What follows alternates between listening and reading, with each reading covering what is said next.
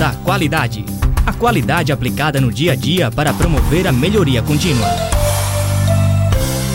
Hoje, o Nós da Qualidade irá apresentar o caso da lanchonete Mangabajus. A lanchonete é um pequeno empreendimento que fica em uma cidade no interior de Sergipe. A senhora Maria, dona da lanchonete, sempre teve o sonho de expandir seu negócio para conseguir uma fonte de renda maior para sua família. A lanchonete tem somente ela como proprietária funcionária e sua filha Alice, que auxilia na cozinha. Depois de alguns meses de busca por um espaço em uma cidade maior, ela viu Aracaju, capital de Sergipe, como uma boa cidade para empreender. Em sua busca, ela encontrou um aluguel acessível, com uma grande estrutura e sem necessidade de reforma. Contratou um garçom e um cozinheiro e chamou seu irmão para administrar, junto com Alice, a lanchonete no interior. Ao longo dos meses, com a lanchonete maior funcionando em Aracaju, ela notou que a demanda era muito grande e, por esta razão, ela teve alguns problemas de estoque, pois não estava acostumada com um ritmo tão alto. Então, algumas vezes, faltava lanches do cardápio, não tinha mesa para todo mundo e a cozinha ficava com muitos pedidos para serem feitos ao mesmo tempo, além de outros problemas. A dona Maria percebeu que necessitava concentrar sua mão de obra em entender um pouco mais do seu negócio pois não havia familiaridade com tanta situação diferente que estava vivenciando. Os lanches conseguiam manter a qualidade, porém faltava ela ter maior controle de sua lanchonete. Dona Maria, então, foi em busca da ajuda da equipe do Nós da Qualidade para auxiliá-la neste novo desafio. A equipe sugeriu a utilização da ferramenta da análise SWOT, também conhecida como FOFA em português.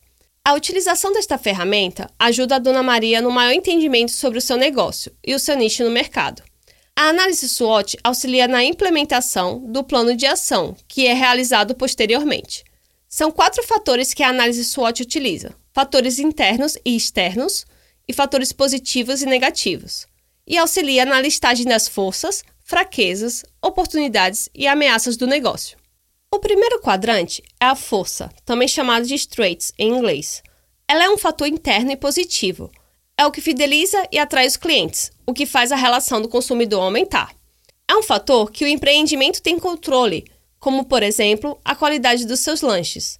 Muitos clientes comentaram que a Dona Maria faz lanches muito bem recheados e bem feitos, então ela tem isso como uma das forças. Se ela mudar a forma de fazer, a qualidade do produto muda e não é necessário mexer no time que está ganhando, certo?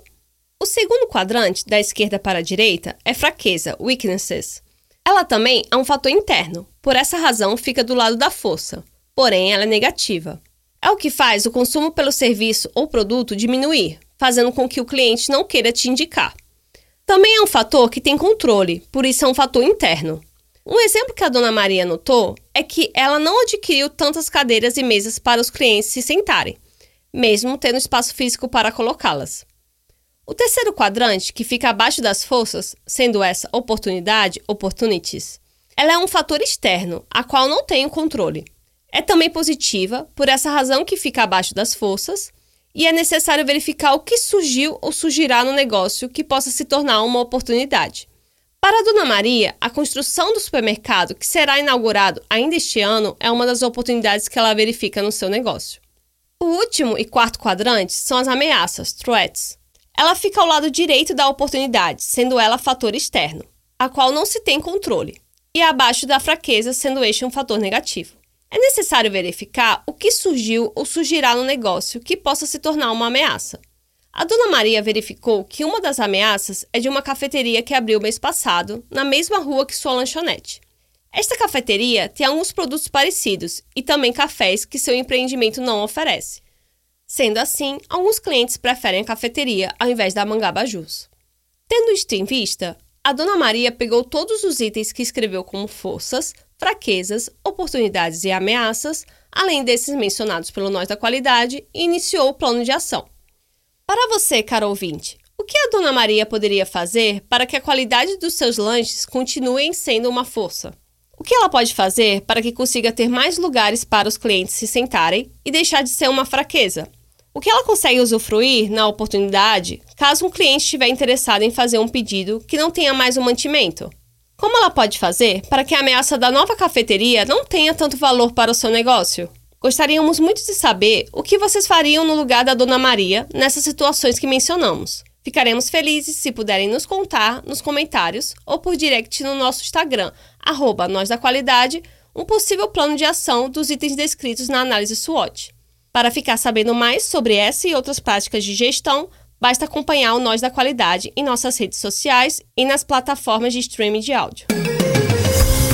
Nós da Qualidade.